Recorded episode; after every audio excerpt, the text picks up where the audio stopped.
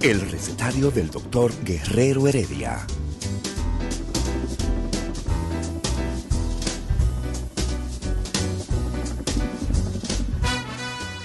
Una respuesta para cada pregunta.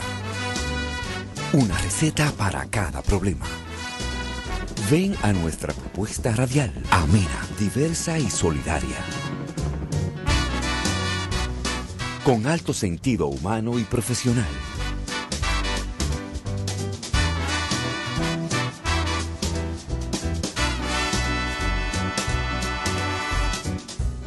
Buenos días. Bienvenidos al recetario del doctor Guerrero Heredia.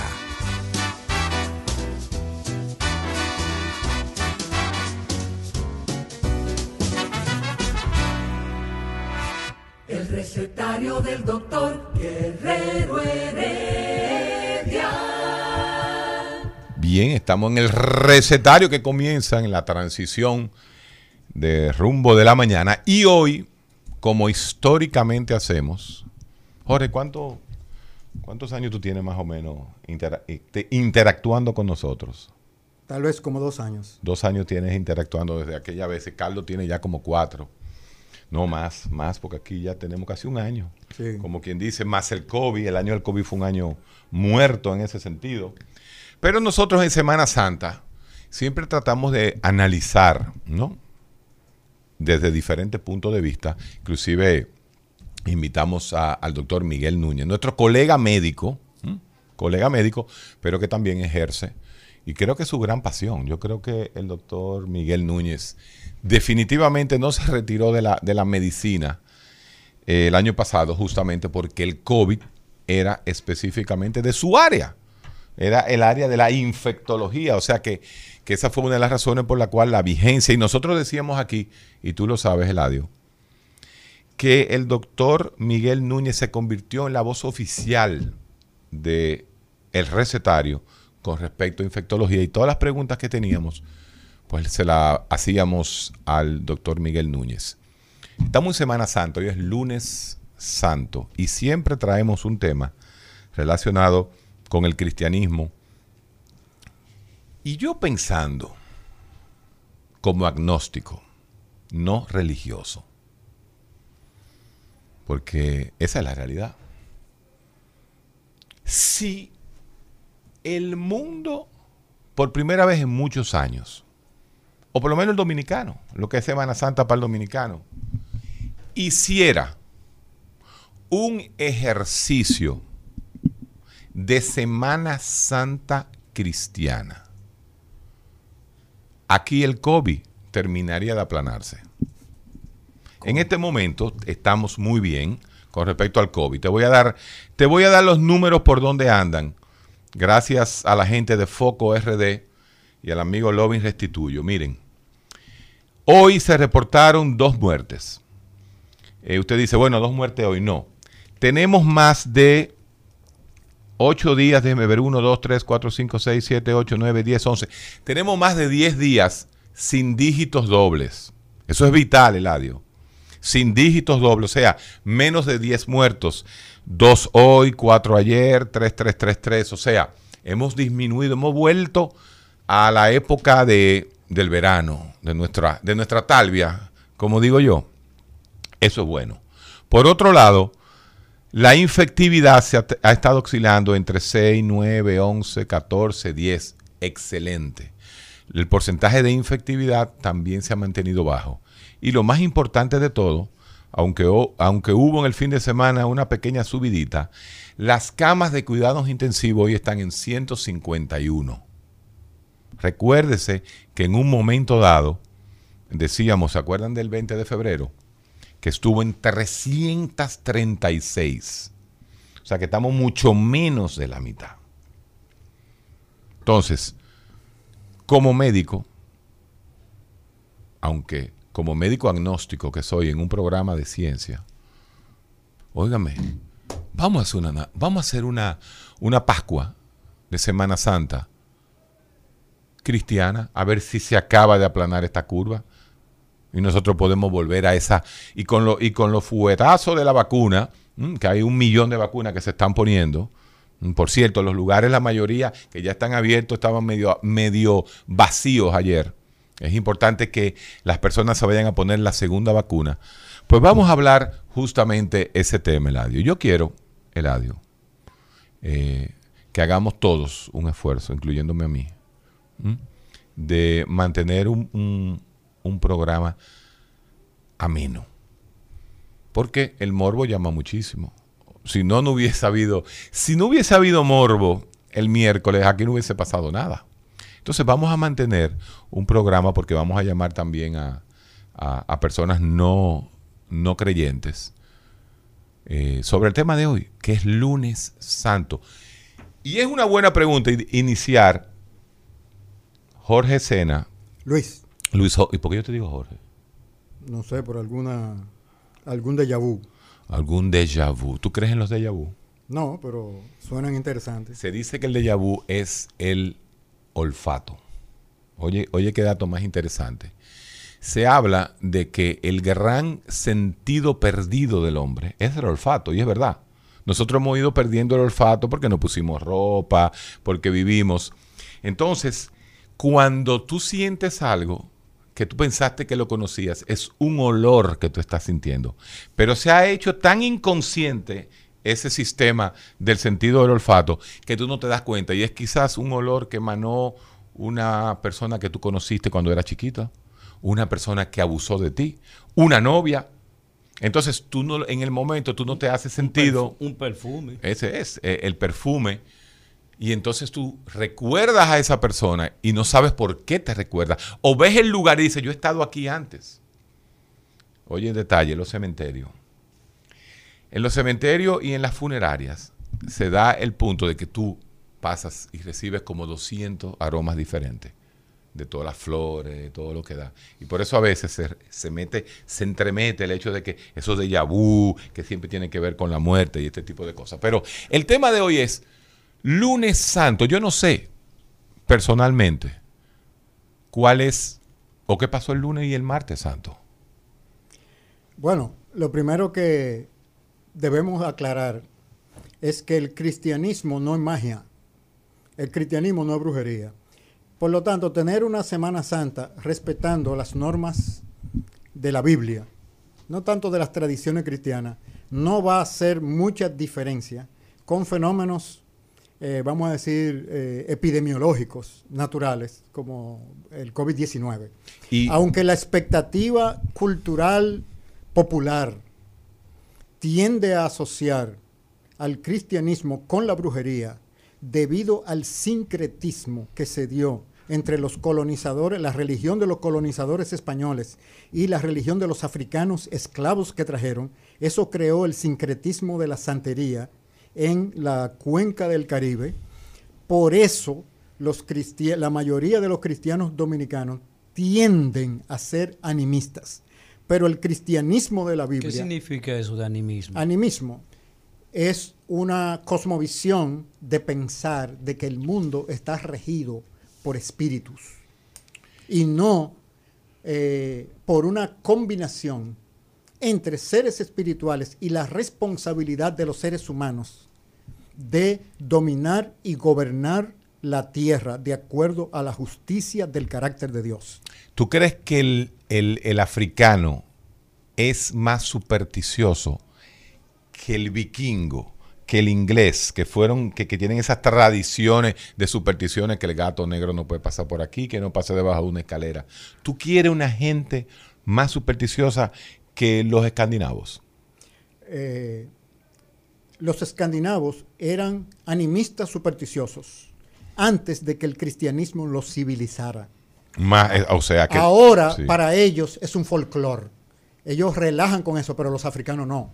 Para los africanos, su forma de vivir, su medio de vida, su salud y todo, todavía siguen confiando en el animismo. Para los europeos y norteamericanos es un folclore folclore que tiene, que tiene quizá todavía, ellos tienen su pequeño miedo social detrás de la oreja.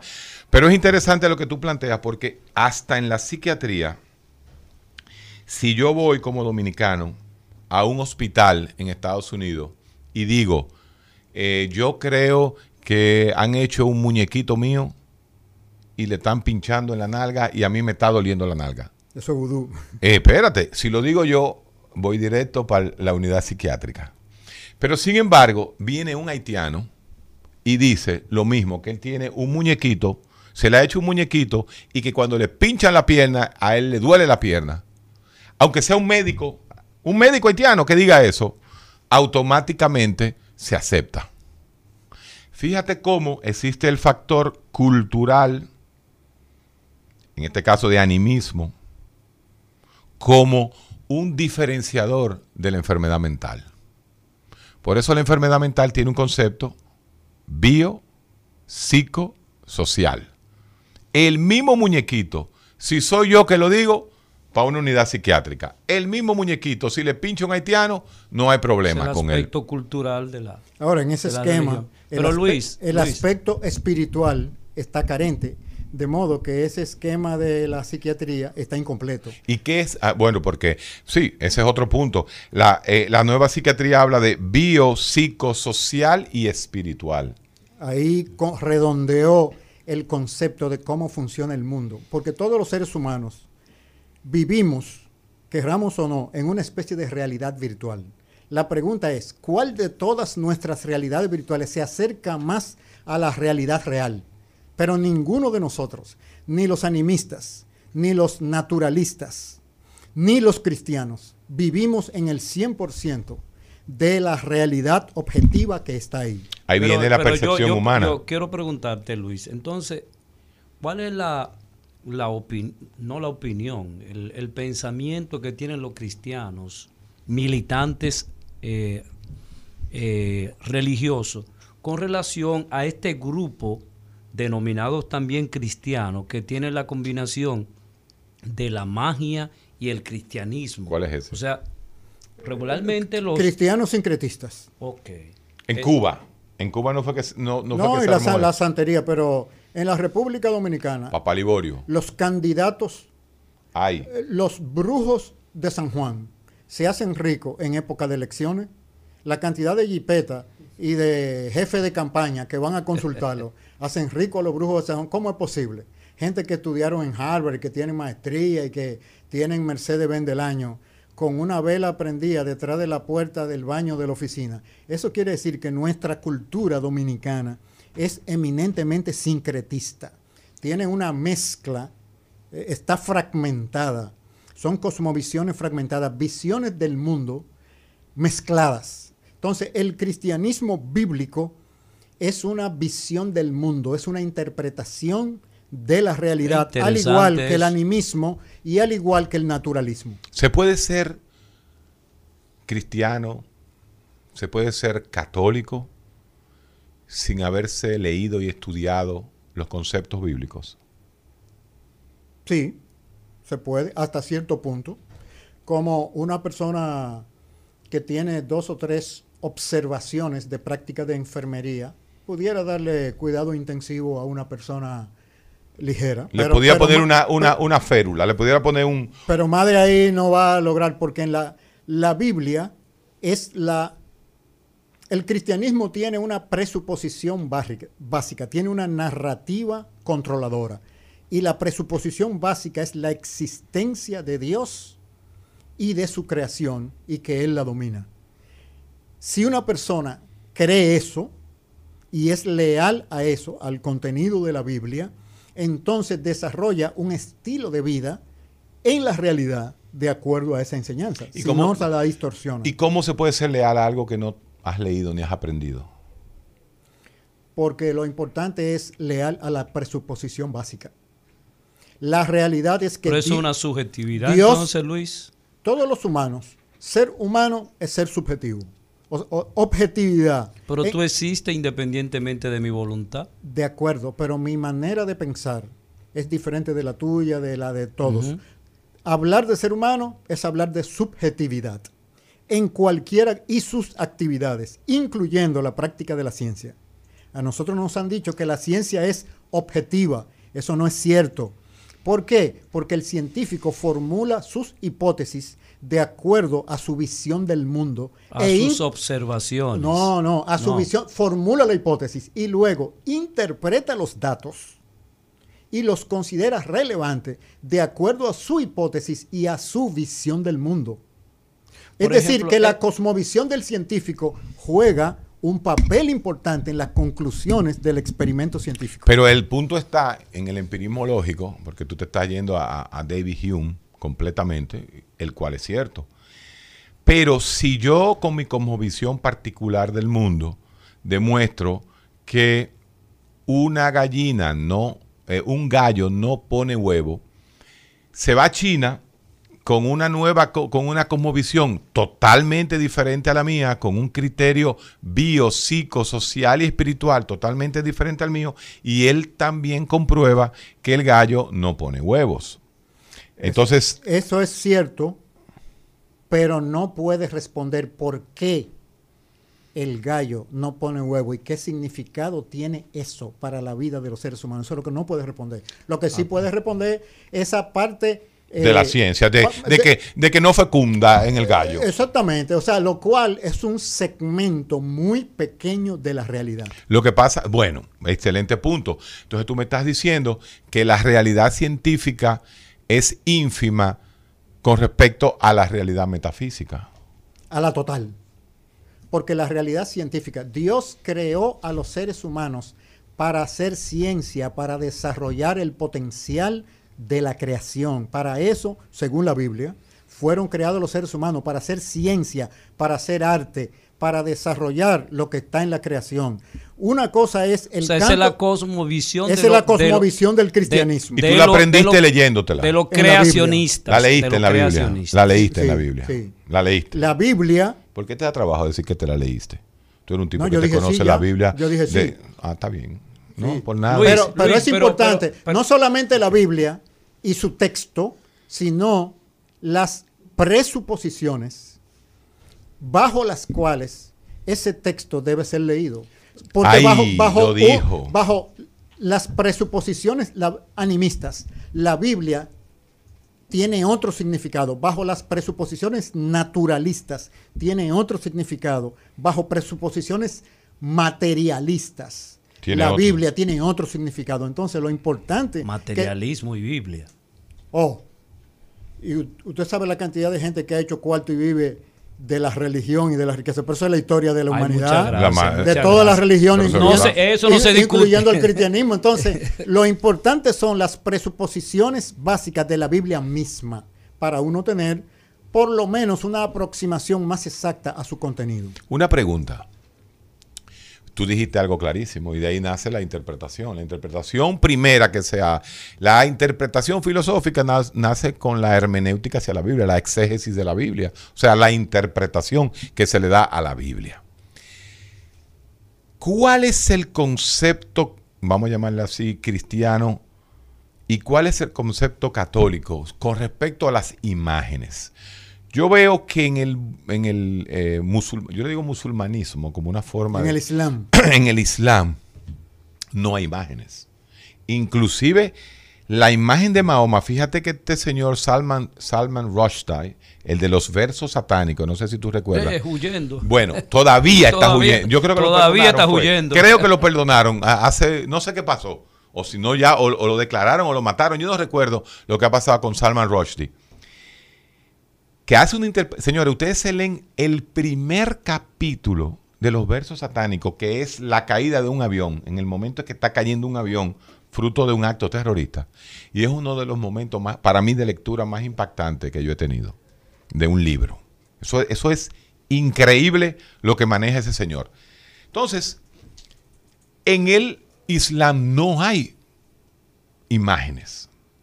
Por eso tú te das cuenta semióticamente que tú no puedes como, como buscar ahora mismo algo que te, que te, que te llame la atención de- Pero del, los del musulmán. protestantes tampoco tienen Ahí, pero ese- ese ahí es que voy, ahí es, la, ahí es que voy. Tú tienes la luna con la estrella, que es la, la como la, eh, La la nación la media árabe. luna. La media luna, el cuarto menguante, me- el cuarto menguante de la luna, y tú lo ves como el gran símbolo, símbolo semiótico del Islam. ¿Qué pasa en el cristianismo? ¿Qué pasa en el catolicismo con la interpretación de las imágenes? El, ¿Cómo se llama? El, corazón de Jesús, todas las vírgenes, porque son las mismas vírgenes eh, con diferentes nombres. ¿Qué realmente plantea la Biblia con respecto a las imágenes? La Biblia es clara. Dios, lo primero que debemos eh, establecer es que Dios existe y creó a los seres humanos a su imagen y semejanza como personas libres. La máxima cualidad que Dios otorgó a los seres humanos para que se parecieran a Él, que fueran libres.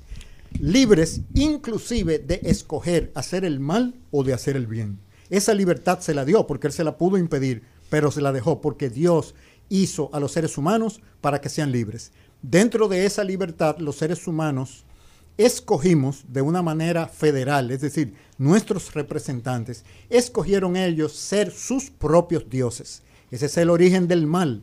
A través de la historia, ya dando un salto alto al cristianismo, el cristianismo, Dios llama a la nación de Israel para resolver el problema humano. Y llama a Abraham y le promete, mira, de ti yo voy a ser una nación donde va a venir el Salvador del mundo que va a resolver el problema de la maldad humana. Y esa es la base del cristianismo, del islam, del judaísmo y de todas las ramificaciones del cristianismo que han existido. ¿No fue como muy sádico el, el Dios de Abraham? No, porque otra vez, ¿cuál es la visión del mundo de quien dice eso? Tú te definiste como un agnóstico. Es tu visión del mundo. Tú vives en una realidad virtual.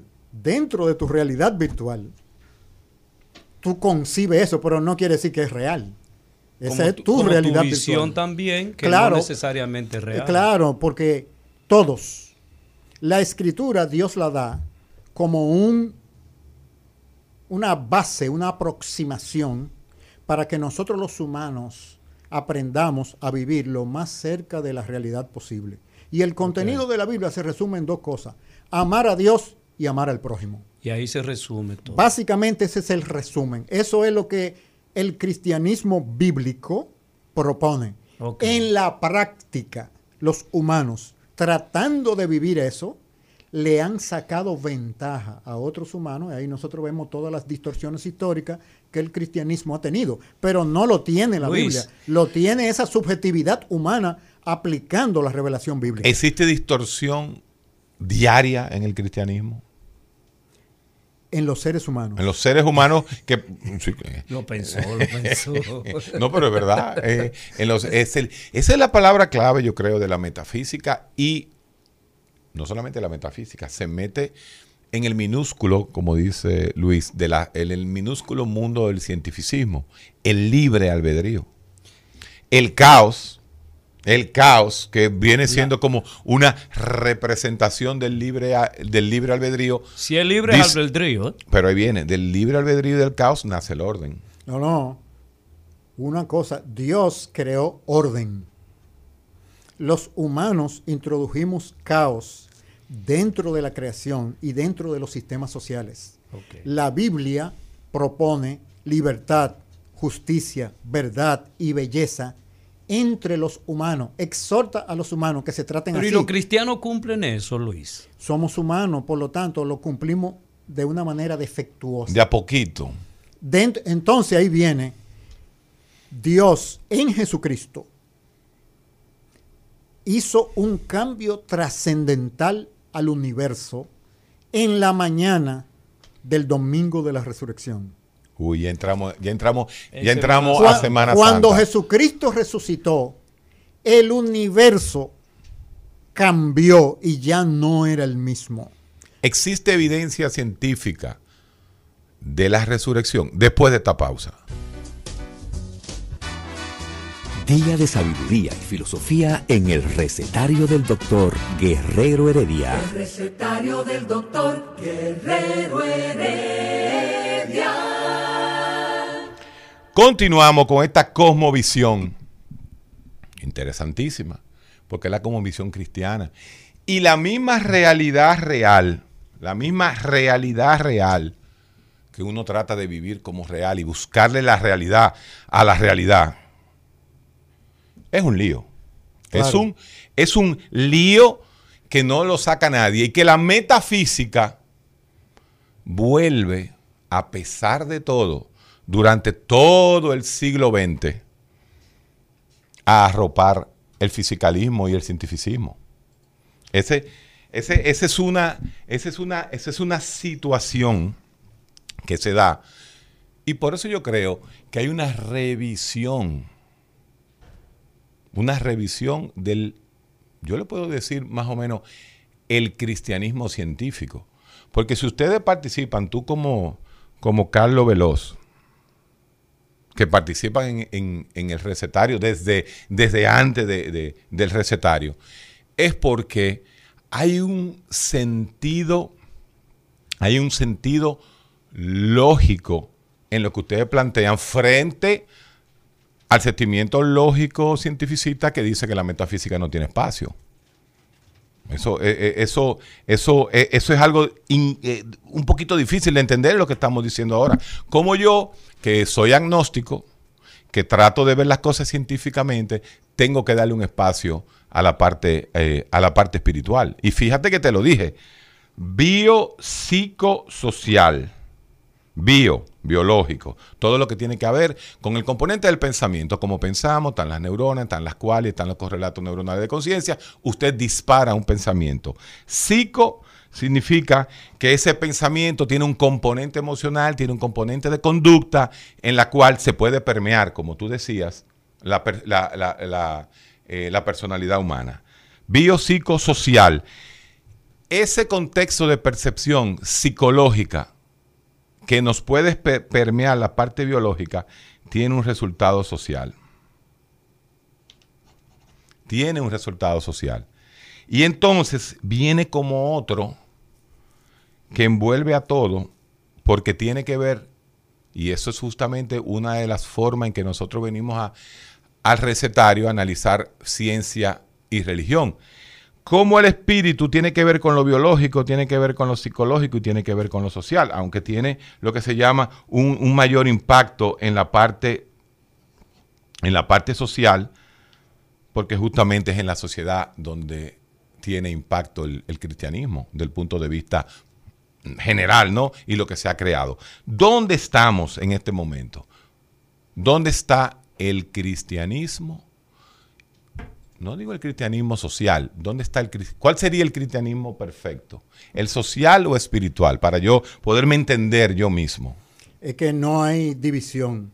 La condición espiritual del ser humano es transversal a todas las áreas. Y precisamente Dios ha ordenado a los seres humanos hacer ciencia para que lo conozcan a Él. Esa es la paradoja. O sea que Dios creó al hombre para que evolucionara y hiciera ciencia. No para que evolucionara, sino para que desarrollara el potencial de la creación y desarrollando el potencial de la creación equivalente a hacer ciencia y arte, conociera que hay un ser más inteligente, más amoroso y libre que él y por lo tanto lo adore y le sirva, pero no para que sea su esclavo, sino para que el humano mismo se mejore. Es decir, las intenciones de Dios para los seres humanos siempre son buenas y perfectas. Y lo importante es, como dijo Calvino, la Biblia son los espejuelos. El libro que hay que leer es la creación. ¿Y cómo se lee la creación? A través de ciencia, es decir, que la enseñanza básica de la Biblia en el libro de Génesis, capítulo 1, versículo 28, además de un mandato sociológico, es un mandato de desarrollo de la ciencia. Por eso es que la ciencia moderna y la tecnología moderna nacieron dentro de la cuna del cristianismo cultural. Las naciones donde el cristianismo no se sembró llegaron a un avance científico parcial Egipto, China, India, pero se estancaron porque no entendían las claves que le permitían una filosofía de la ciencia que permitiera una práctica de la ciencia. Eso lo aportó el cristianismo. Tú estás con algo que es una realidad y es que tú dices que la nueva tecnología china, la nueva tecnología que manejan los hindú, viene de Occidente. De Occidente. Eso es, eso es desarrollo occidental. No existe, no existe un desarrollo oriental de base. Ninguna sociedad en la historia conocida por nosotros hasta ahora se civilizó al punto de desarrollar el método científico que no fuera la civilización europea, porque se necesitaba una presuposición fundamental. El mundo que está ahí afuera está en orden, y los humanos tenemos una mente capaz de encontrar ese orden, reproducirlo y mejorarlo. Eso es enseñanza del cristianismo.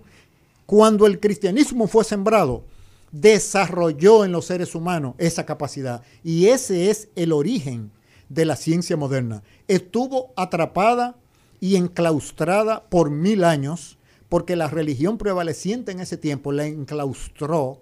¿Cuál religión? La religión católico romana la enclaustró como un medio de poder. Pero la reforma protestante liberó otra vez la práctica científica al mercado, a la calle. De ahí que surgen los principales científicos y surge el desarrollo del método científico y la ciencia y tecnología moderna.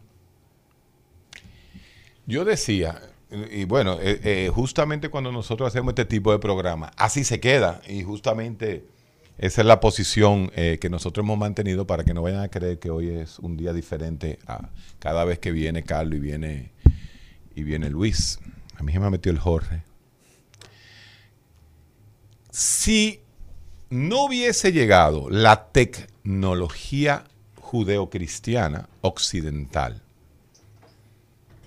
porque te hablan de la medicina milenaria china, te hablan de la medicina milenaria hindú, Oigan esto.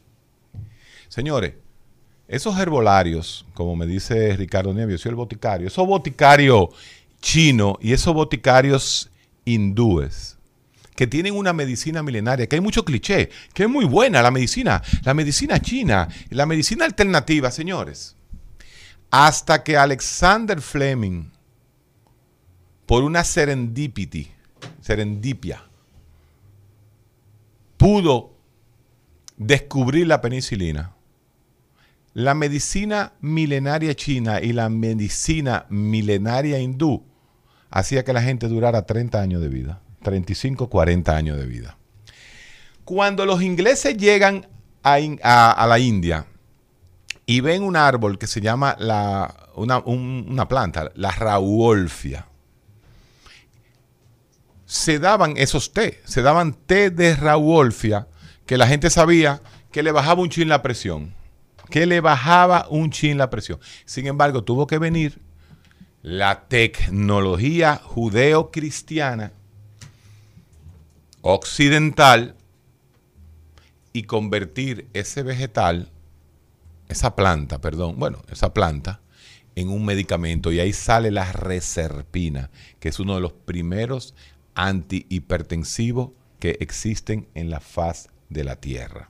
Entonces, ahí yo me tengo que quedar callado cuando, cuando Luisena viene y me dice a mí que la cosmovisión judeo-cristiana occidental es la única que ha permitido que la ciencia avance de manera, vamos a llamar así, progresiva. Mm, ¿No te gusta la palabra evolución? No, no, progresiva. Al punto de que ya está en la eh, etapa cuántica y quién sabe más. ¿Qué es el cuántico? Porque era arquitecto. Porque los ingenieros son matemáticos, los arquitectos tienen un concepto y una idea del mundo quizás mucho más eh, eh, cuántica. Mucho no, cuando hablamos de cuántico en este sentido, estamos hablando de, mecánica cuántica, de física de partículas, es decir, de quarks, de, partículas eh, subatómicas. Pero ya ese otro, otro tema. que es demasiado duro. Lo que queremos decir es... ¿Y cabe Dios en la partícula subatómica? Por claro, porque el propósito de Dios es simple. Dios es el creador del universo y de los seres humanos. El propósito de Dios es ser amigo de los seres humanos y que los seres humanos disfruten haciendo ciencia y gocen creando cosas, inventando cosas, descubriendo el potencial de lo que Él puso ahí. ¿Para qué? Para que sean felices. Dios creó el mundo por amor. Dios no tenía necesidad de crear el mundo. Dios es autosuficiente. Él creó el mundo y a los seres humanos por amor. Y el mensaje a los seres humanos es amaos los unos a los otros. Esa es la clave. Donde esa clave ha sido asimilada por la psiqui de los seres humanos, progreso en todos los sentidos, no solamente científico, libertades públicas, arte, relaciones, eh, el concepto de familia, moralidad respetuosa. Todo eso, cuando uno estudia la historia, ve que está relacionado con la ética enseñada por Dios en su revelación bíblica. Y eso se ha difundido al resto del mundo. Lo que pasa es que vivimos en una época donde han hecho trampa.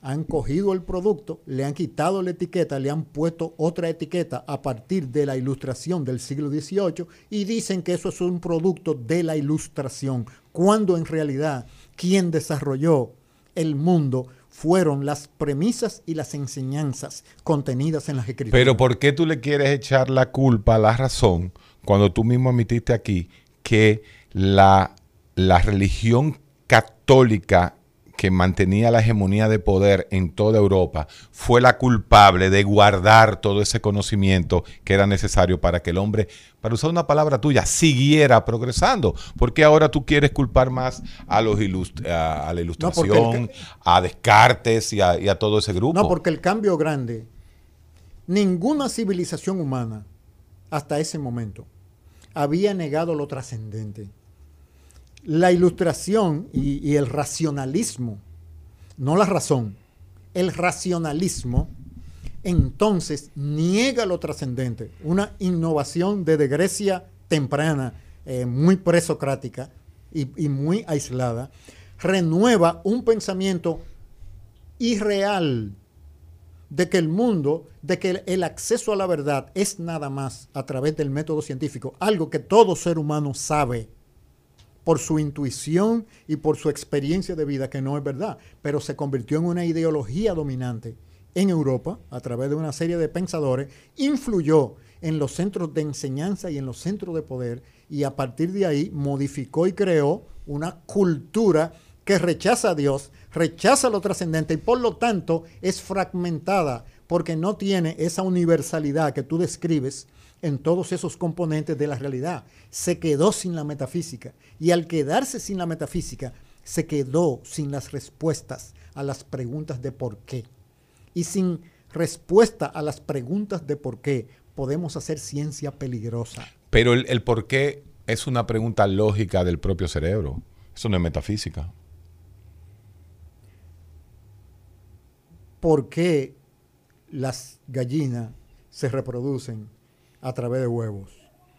Eso tiene, digo ese ejemplo trivial, cada fenómeno de la creación estudiado por la ciencia no es solamente un qué y un cómo, tiene también un por qué metafísico que contiene ideas aplicables como principio a otras áreas. A eso que me refiero. Es decir, un científico cristiano es una persona que haciendo un experimento en física o en química, descubre principios que son útiles inclusive para sus relaciones con su familia. ¿Por qué? Porque están contenidos, hay una sabiduría en la creación. Eh, para eso es que Dios creó a los seres humanos, para que lo conozcan a Él. El libro que hay que estudiar es la creación. La Biblia son los espejuelos. Lo que hay que estudiar no es la Biblia. Hay que usar la Biblia como espejuelo para entender la creación. Cuando los europeos de la Reforma entendieron eso. Ahí fue donde tuvo el avance del método científico eh, a partir prácticamente del siglo XVI. O sea, Lutero fue un, un turning point, fue, una, fue un Lutero, Zwinglio, Calvino, todo ese grupo. Pero porque la época ya estaba preparada, ya esos mil años de predominio de un cristianismo centrado en la hegemonía de una institución, y una institución que se había convertido en un poder político y económico y no religioso metafísico. Ya la Europa de ese tiempo estaba alta. El, momento histórico estaba listo. Entonces Descartes no hubiese podido hacer lo que hizo si no hubiese habido ese movimiento interno dentro de el cristianismo judeocristiano, el, el cristianismo occidental, perdón, eh, de la ilustración, del, ¿cómo se llama? Del Lutero, por Dios. Del, Ah, de la Reforma. De la reforma. Ah, no, no, termina como un pollo al carbón eh, en la, por la Inquisición. Sí. sí, Espinosa se va a Holanda por eso. y, también, y Descartes también, eh, huyendo. ¿Por qué? Precisamente porque una mala práctica del cristianismo concentra, concentró durante mil años todas esas ideas y falsamente las aplicó, convirtiéndolas en una estructura de poder, no en una estructura de libertad. Lo que hizo la reforma protestante es convertir al cristianismo en un mensaje de libertad. El principal producto de la reforma protestante fue un tipo de persona, un carácter de persona. La sociología del europeo que salió de la reforma tiene la principal característica de ser hombres y mujeres libres. Algo que la humanidad en nuestras tierras latinoamericanas y en África todavía no hemos conocido lo que es la libertad interna del individuo. Que nosotros valemos porque somos criaturas creadas por Dios y nuestro valor no nos lo da otro ser humano ni una institución. Tenemos un valor auténtico y por lo tanto yo puedo pensar en contra del mundo entero y desarrollar mi idea, aunque me maten, pero es mi idea y mi conciencia tiene valor. Esa, ese principio es de la Biblia. Ese principio se difundió a través de la reforma, pero no ha llegado a nuestra tierra. Todavía Latinoamérica, en, en la mentalidad latinoamericana, nosotros dependemos del jefe. Es lo que el jefe diga. Hay que tener cuidado con lo que el jefe diga. Porque si le cae mal al jefe ya, nosotros, lo que el jefe dice tiene razón, pero si yo soy creativo, tengo que presentarle mi idea al jefe para que el jefe la presente como su idea. Cuando el científico habla de la revolución copernicana, de la revolución y los grandes cambios de paradigma, entonces tú me estás planteando que el gran cambio de paradigma de la historia de la humanidad, vamos a llamarle así, de la historia occidental, que tú la ves como la principal, la más importante y la que más ha incidido, el gran paradigma de la humanidad ha sido Lutero. No, Cristo, Cristo después de Lutero. la resurrección de Jesucristo. La resurrección de Jesucristo.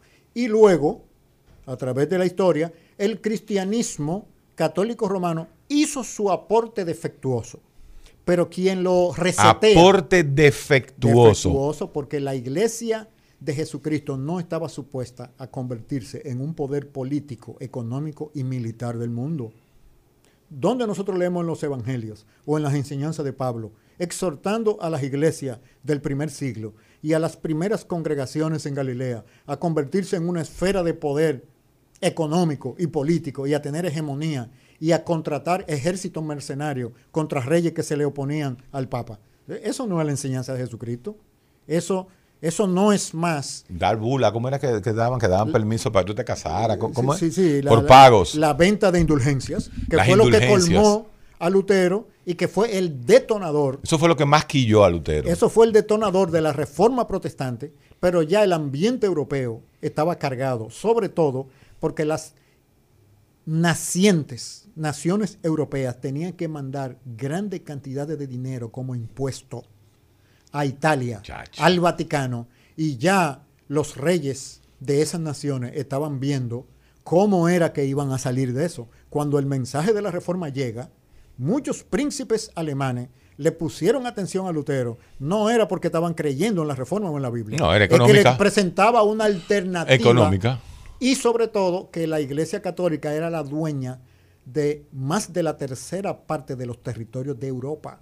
Eso le permitía a los reyes europeos quedarse con los terrenos de la Iglesia. O sea, que sea cual sea lo que estuviera diciendo, el o sea que Lutero fue un político también.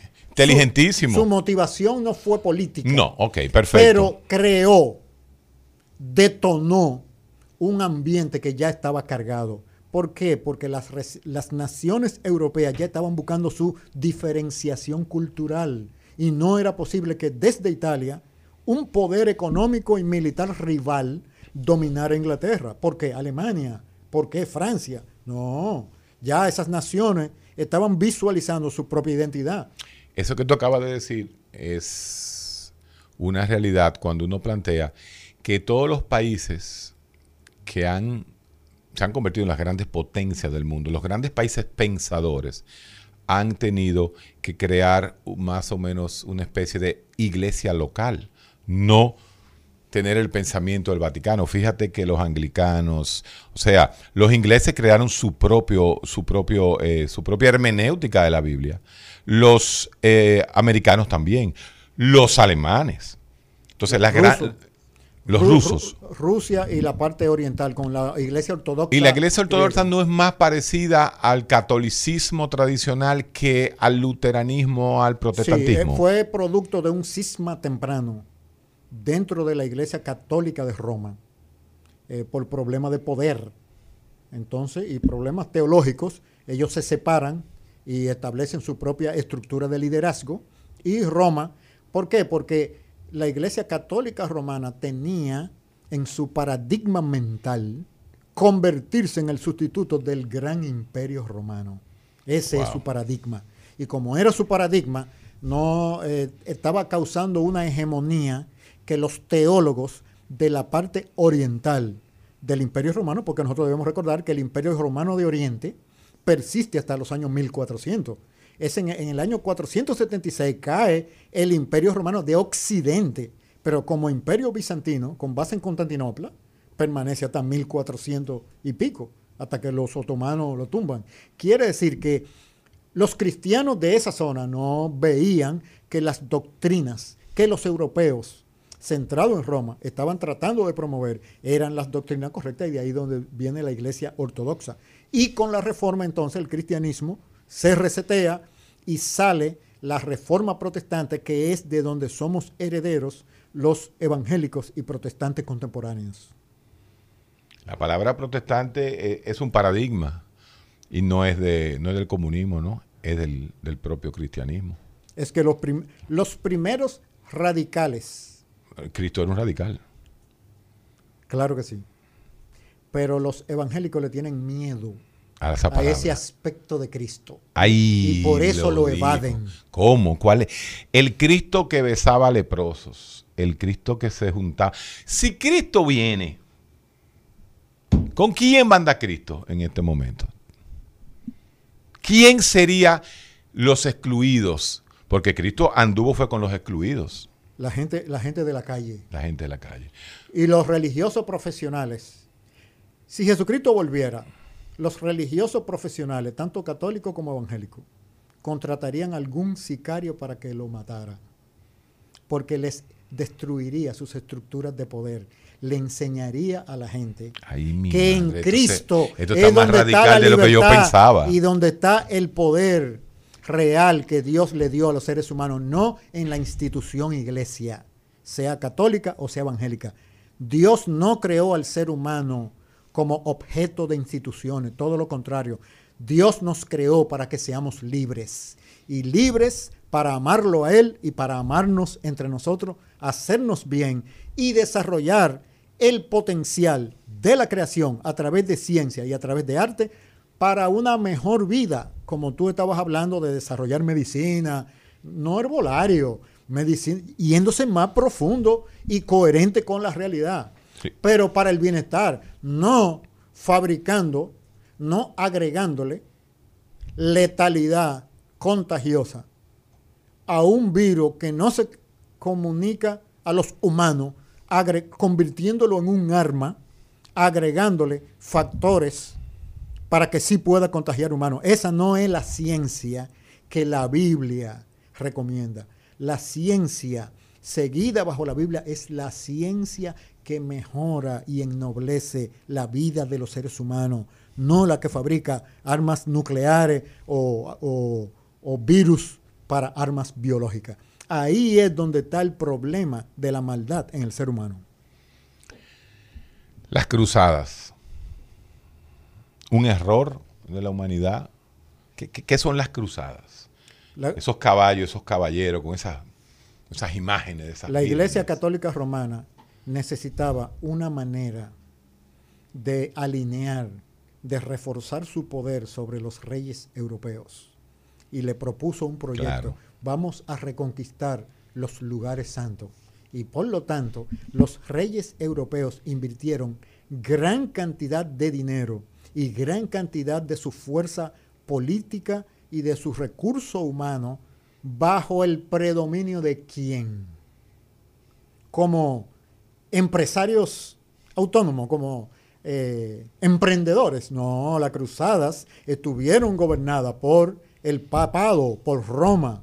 O sea, fue una empresa diseñada por el cristianismo católico romano para consolidar su poder sobre los reyes europeos y trajo la consecuencia de que también en su camino hacia conquistar Tierra Santa mataron a mucha gente, porque los judíos también eh, estaban considerados como enemigos de la fe, porque ellos supuestamente mataron a Cristo, pues también llévense a los judíos. Después de esta pausa, esto no deja de ser interesante por cualquier lugar o arista que estemos planteando el tema, pero tenemos que llegar al lunes santo. Día de sabiduría y filosofía en el recetario del doctor Guerrero Heredia. El recetario del doctor Guerrero Heredia. Señores, esto está tan interesante. Ahora estoy leyendo, no he podido abri- abrir aquí el, el- el live, ¿no? Pero todo el mundo me imagino que ha estado escuchando. Porque justamente la semana pasada, Luis Sena es la que estaba en Zoom. Y cuando uno tiene los, como dice, los cañones preparados, eh, nos escuchamos diferente porque estamos eh, en otras áreas. Sin embargo, hoy, eh, wow, uno como que siente que puede existir una convivencia dialéctica entre, el, entre la fe y la religión. Siempre y cuando yo no sé, y ese, oye, pero es que hay tantas cosas para preguntarte con respecto a eh, la creación y la eh, evolución. Pero no nos vamos a meter ahí hoy, porque eso, ese tema los, lo hemos repasado nosotros varias veces. Dice uno ahí que no me, no me, no me contestó eh, Luis Sena sobre la explicación científica de la resurrección. Yo sé que esa tú la, tú la vas a pasear. Hay otro que dice, agnóstico mientras no hay diagnóstico. Eso dijo eh, Ana Robles, eh, esa famosa eh, neuróloga que estuvo aquí, creo que fue el martes, y, y planteó todos, toda la forma de dolores de cabeza. Luis, ¿qué es el lunes santo? El lunes santo es el inicio de la semana que Dios escogió para definitivamente arreglar el mundo. Dios, Arreglar el mundo a través de su Hijo Cristo, a través de la resurrección de Cristo. Primero, Cristo sabía que lo iban a crucificar. Claro, eso fue calculado. ¿Por qué? Porque quienes crucificaron a Jesucristo fueron las... Primero, ¿qué estaba haciendo Jesucristo?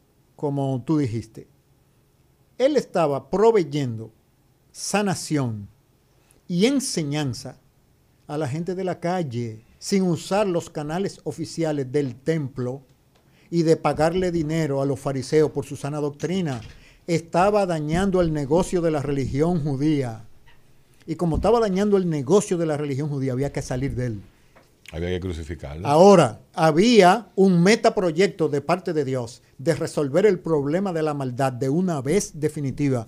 Porque lo que está detrás de la maldad de los seres humanos son seres espirituales poderosos de maldad que incentivan a los humanos a practicar maldad entre ellos. Los siete pecados capitales tienen un, un concepto metafísico, es puramente eh, lívido, lívido, No, necesidad. tiene un concepto metafísico. La Biblia enseña la persona de Satanás y de los demonios y de los espíritus.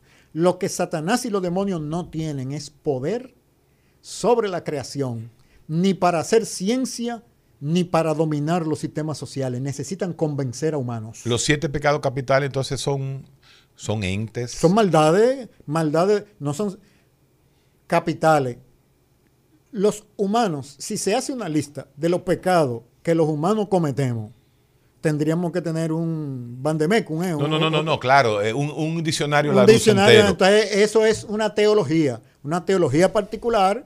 Pero los siete pecados, porque yo creo como que todo parte de los siete pecados. Bueno, tú dices la gula, bueno, de la gula tú puedes explicar 200 mil formas de gula, pero es gula. Pero eso es la formulación de un arreglo teológico de una versión del cristianismo que lo organiza de esa manera en forma de via cruz y pecado capitales, etc.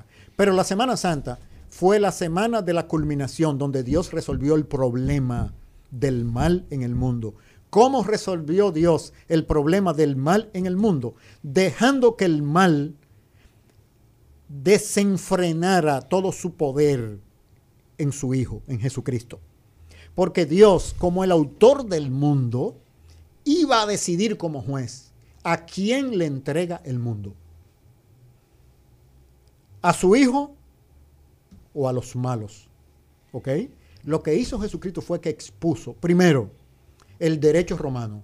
Los romanos se asignaban la prerrogativa de tener el derecho de ser justos, de que en el derecho romano ningún inocente era culpado porque ellos tenían el mejor derecho del mundo. Los judíos se consideraban los mejores porque tenían la Torá, la Biblia, y ellos eran tan seguidores de la Biblia que la mejor religión del mundo era la de ellos y las religiones de todos los otros pueblos eran paganismo.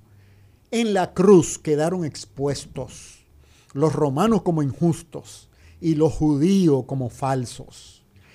Mataron a Cristo y Dios los resucita. Al resucitar, todo el universo de espacio, tiempo y materia cambió. Ahora hay un humano que es Dios. O sea, como un proceso metafísico me cambia espacio, tiempo y universo. Porque están conectados. Porque como esa estructura que tú describes ahí de elementos sociológicos, psicológicos, espirituales, lo espiritual es el máster es el máster controlador del resto. Al cambiar la realidad espiritual del mundo, así como el mal entró en el mundo por razones espirituales, el dominio del mundo de parte de Jesucristo entró por razones espirituales y eso se lo dio Dios el Padre. La Biblia enseña que hoy en día el mundo está controlado por un humano que es Dios sentado a la diestra del poder de Dios, hay un ser humano glorificado. Que es Cristo. No que es Cristo, no un ángel. Pero Cristo comparte la sustancia, la naturaleza de Dios el Padre. Por lo tanto, Cristo es Dios que se asignó dentro de sus atributos la naturaleza humana. Por lo tanto, Cristo es el humano paradigmático precursor de la nueva humanidad de la nueva humanidad cuando Dios traiga su juicio y transforme esta humanidad. Entonces, ¿en qué consiste el mensaje del Evangelio? Invitando a las personas. Todos nosotros sabemos que no somos lo suficientemente buenos, que hay un bien, que hay una bondad, hay algo más. Ese algo más es Jesucristo. Confiar en Él y creer en Él es tener acceso no es a la salvación del infierno, es a una nueva humanidad, a una nueva humanidad que Dios traerá, donde el cielo, su presencia, vendrá a la tierra. Porque los cristianos, la Biblia no enseña salvación yéndose para el cielo, sino el cielo viniendo a la tierra para permitir a los seres humanos desarrollar la tierra con todo su potencial. Si la ciencia de hoy en día nos admira a nosotros, la ciencia de la tierra venidera nos dejaría a nosotros tumbados en el piso, desmayados de lo que sería. Por lo tanto, la invitación del Evangelio es a creer en Jesucristo para ser parte de esa nueva humanidad. ¿Y qué es lo que enseña? Ama a Dios y ama a tu prójimo. Eso es el cristianismo. Eso es el comunismo. Ama, ama al prójimo. Eso es lo que, pero el comunismo es filosófico. Esa es la parodia que el cristianismo, que el comunismo hizo del cristianismo. Cristo era medio comunista. ¿Quién? Cristo. Cristo era comunidad, o sea, era un, eh, No, tú lo no, dijiste. el- pero Rompí esquema. El comunista tiene, el comunismo tiene su esquema marxista, y, etcétera. ahí, y ahí se daña. Desde que meten el marxismo económico. Lo que hizo Ma- Marx tenía una visión muy parcial de la realidad. Le tenía, le tenía rabia, a- a- más que yo creo que a Lutero.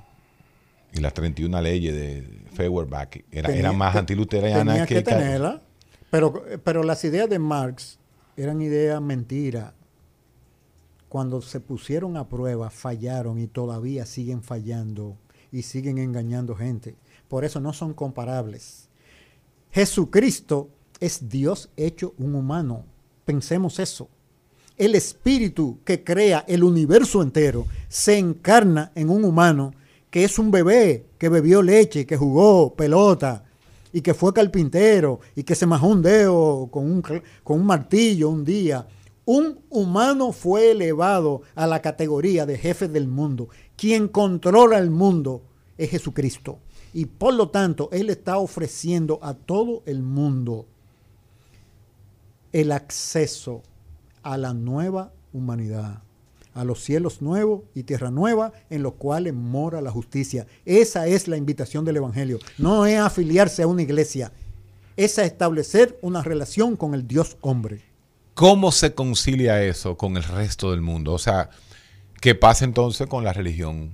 Con los musulmanes, ¿qué pasa con los chinos? ¿Qué pasa con los coreanos? ¿Qué pasa con los japoneses? Hay grandes cantidades de esos grupos que se están convirtiendo al cristianismo. Lo que pasa que no es público y nosotros sabemos que lo público es manejado. Grandes cantidades del Islam. La, el número de cristianos en China son millones. Co- el Sí. desarrollo de Corea del Sur está relacionado a la apertura que Corea del Sur dio al movimiento misionero después que los norteamericanos lo libraron de los japoneses en la Segunda Guerra Mundial. Está ligado. ¿Por qué? Porque el pensamiento, el pensamiento de orden y de ciencia coreano no es coreano, es occidental, es norteamericano. Si uno estudia la historia del mundo, uno se da cuenta de que hay una clave y que esa clave la dio el cristianismo y después que el cristianismo dio esa clave, todo el mundo la está reproduciendo y le está quitando la etiqueta para no reconocerle a Jesucristo su logro. Le quitan la etiqueta, pero no pueden negar que el orden, la libertad y todo lo que proviene de la enseñanza de Jesucristo en la Biblia es donde los humanos hemos alcanzado los más altos niveles de desarrollo. Por eso es que Latinoamérica estamos tan atrasados. Latinoamérica es premoderna. Ni siquiera moderna. Ni siquiera, no ha pasado ni siquiera por lo que pasó en Europa después de Lutero. O sea que el atraso que tenemos es grande, de más de 500 años. Porque todavía en nuestra mentalidad seguimos pensando como medievales, gobernados Eso, dice- por eh, otros eso humanos. digo yo, somos medievales con celulares. Exactamente. Eso es la realidad. Todavía los latinoamericanos y los dominicanos no hemos aprendido a ser hombres y mujeres libres de conciencia. Y de que nosotros en nuestra conciencia podemos tener una idea del mundo y aunque el mundo entero esté en contra, Dios nos autoriza en nuestra conciencia a creerlo y a defenderlo. Y sobre todo su palabra.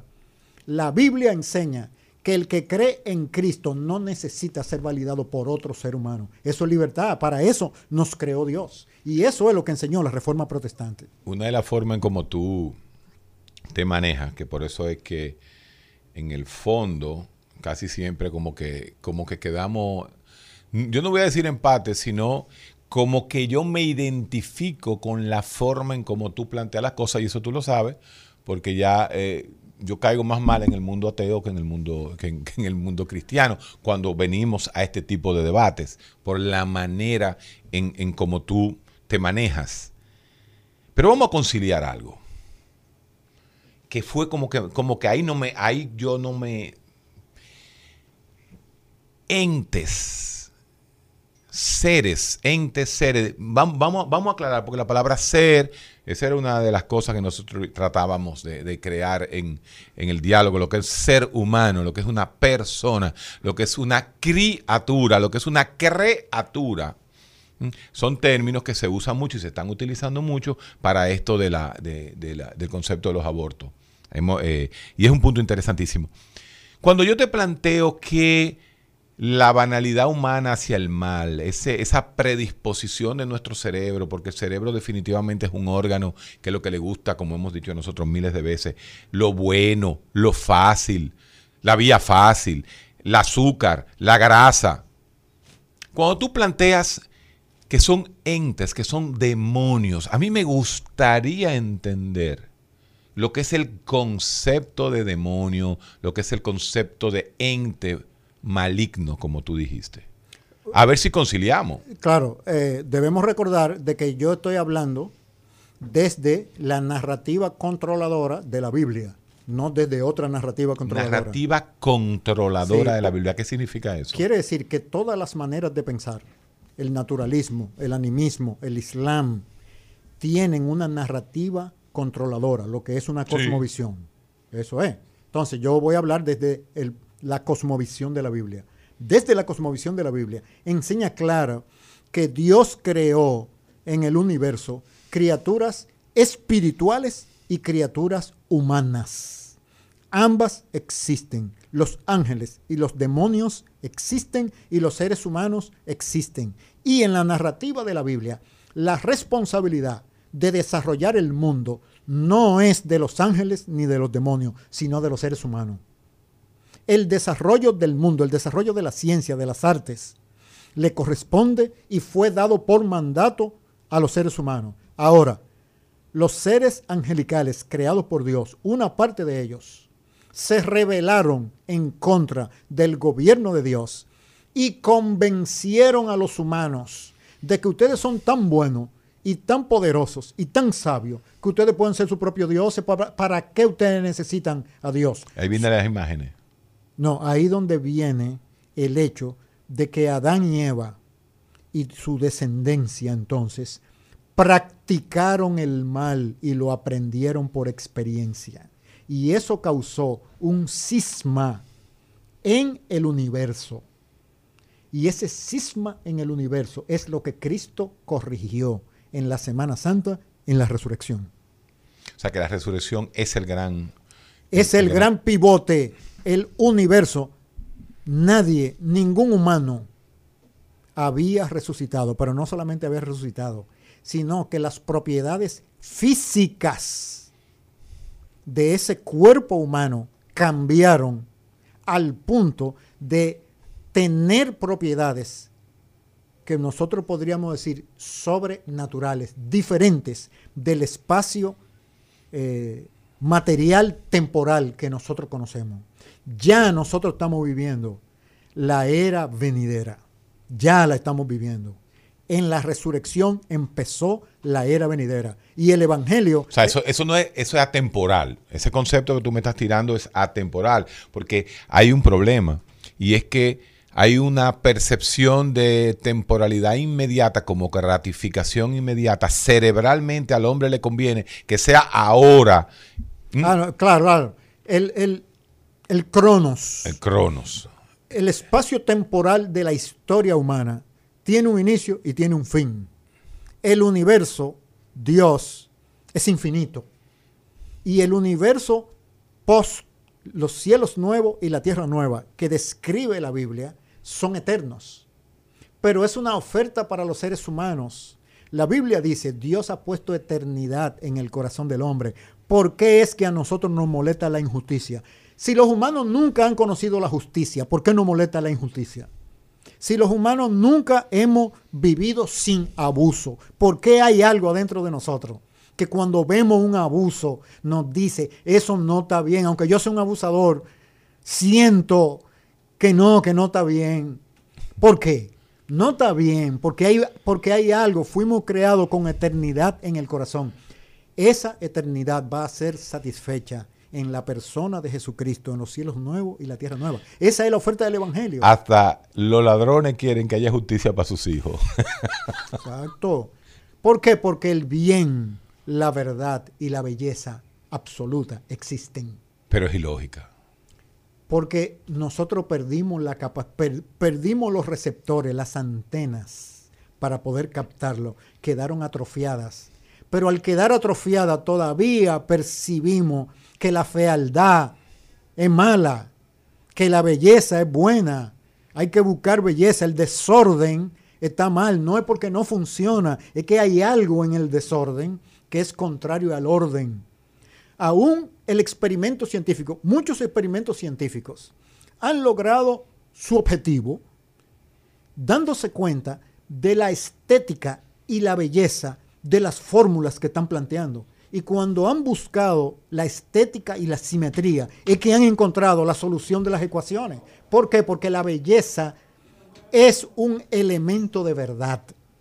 En la creación de Dios, la verdad, la bondad, la belleza están interconectadas. Porque el universo fue creado así. Y cuando los humanos recuperamos eso en Jesucristo, somos verdaderamente humanos. Ten cuidado con el concepto belleza. No, pero no estamos hablando de los conceptos ah. culturales de belleza. ¿Qué es belleza entonces? En el sentido ontológico, armonía de proporciones. Y, lo estamos utilizando. Armonía de proporciones. Pueden, ser sonoras, pueden ser sonoras, pueden ser visuales, pueden ser eh, gustativas. Es decir, un plato hecho por un chef maestro es una obra de arte Dios tiene dopamina. Hay belleza. Dios tiene placer. ¿Perdón? Dios tiene placer. Tiene dopamina. Tú hablaste de antenas y receptores. todo lo contrario. El placer en el ser humano es un destello de lo que significa la gloria de Dios. Cuando nosotros sentimos placer, es como en una pared que tiene grieta y la luz del sol se traspasa adentro del cuarto, el placer no es más que un atisbo de lo que es la gloria de Dios. Nosotros fuimos creados para el placer, porque el placer es... Pues no estamos hablando de placer libidinoso. No, no, no, estamos hablando en el... El placer de la gente que le gusta tener más cuarto. No, no, en el sentido que todos los humanos, todos somos viciados, pero lo, en lo que somos menos viciados, en lo que nuestro vicio está más débil. Y que concebimos. Que la dopamina nada más se va para el placer, vamos a llamar así, no ético.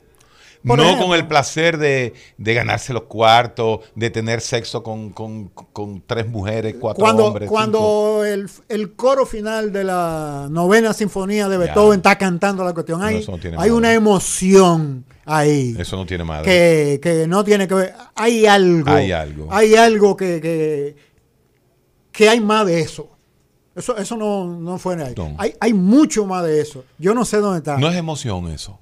No es como diría Antonio Damasio, son oleadas de emoción que crean sentimientos. Pero precisamente la emoción la creó Dios para que nosotros sepamos que no es nada más la razón.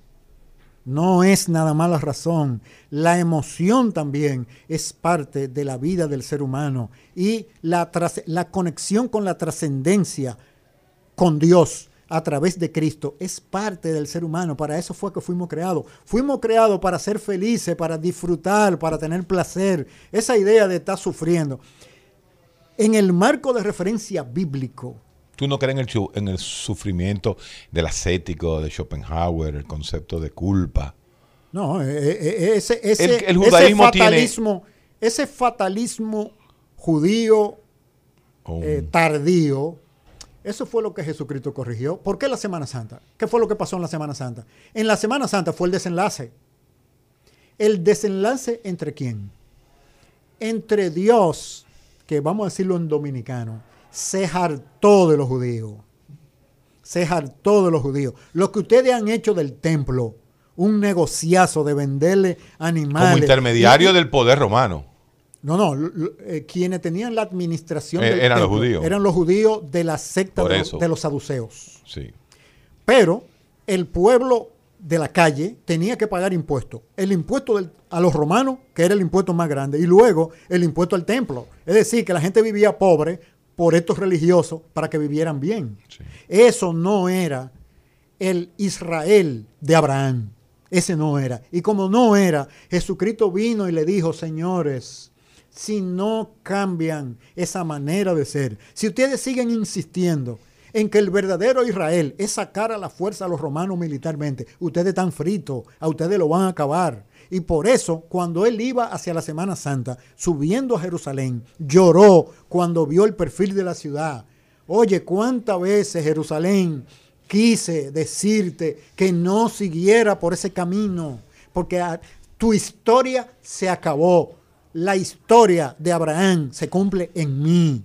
Se cumple en mí. No se cumple en ese templo. No se cumple en esos sabios fariseos que saben tanta Biblia que les roban los cuartos de la herencia a las viudas. No, eso no es el Israel de Dios. El Israel de Dios soy yo.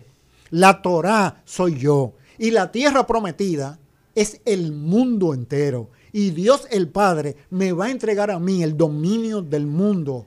Se lo dijo. No le quisieron creer. Está bien. ¿Por qué entonces? Wow, es un tema interesantísimo. ¿Por qué Cristo consigue más adeptos en los propios romanos que en los propios judíos? Ah, por una... Primero, porque se encontraba dentro del imperio romano. Ese era, el, imperio que, gobernaba. Y segundo, porque en Cristo se resetea el judaísmo. Dios se ah. hartó del judaísmo mala clase. Y el judaísmo mala clase no ha tenido su gran sigma, no ha tenido su Lutero, no ha tenido su Calvino. Bueno, ellos, es igual que, ellos siguen con sus concepciones, esperando su Mesías. exacto. Eh, Entonces quiere decir que el judaísmo y el islamismo son religiones que todavía están en una etapa primitiva. Eh, no primitiva porque no se trata de una evolución, se trata de un cambio de paradigma. Y cuando se trata de un cambio de paradigma, ¿eh? cuando se trata de un Ni a los dos minutos termina el programa. Cuando se trata de un cambio de paradigma, son como los saltos de paradigma en la ciencia crecen Thomas Kuhn y los cambios paradigmáticos de la ciencia. Sí, así. Estudiaste arquitectura, te basaste en matemáticas, en arte, en todo. En diseño, pero es por mi interés en la cosmovisión cristiana es que he tenido que estudiar a Kuhn para contrarrestar a los científicos que proponen que aún los grandes cambios y descubrimientos científicos son producto de... Te leíste a Kuhn. Sí. Te leíste a Kuhn para poder hablar no, para, para, entender, para entender el para entender cómo funciona el mundo. Para entender una parte del mundo que tiene sentido. Los seres humanos somos seres creativos. Pregúntame a mí si yo me leí la Biblia. Yo me leí ¿Tú te leíste la Biblia? Sí, yo me he leído la Biblia, muchísimo. Bueno. Y la, y la sigo leyendo. ¿Y la cree? Léela no. Ese es otro punto. Eh, lee por Ya, exacto. El, el, punto mío está en que, en, que, en que si a mí me hablaran diariamente durante 23 horas de la forma que tú me hablaste hoy aquí, posiblemente eh, yo rompa ese defecto mío, que es el defecto de ser agnóstico.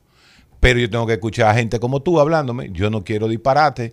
Ah, y por supuesto, mucho menos gente que ni siquiera se ha leído la Biblia. El recetario del doctor Guerrero Heredia. Rumba 98.5, una emisora RCC Media.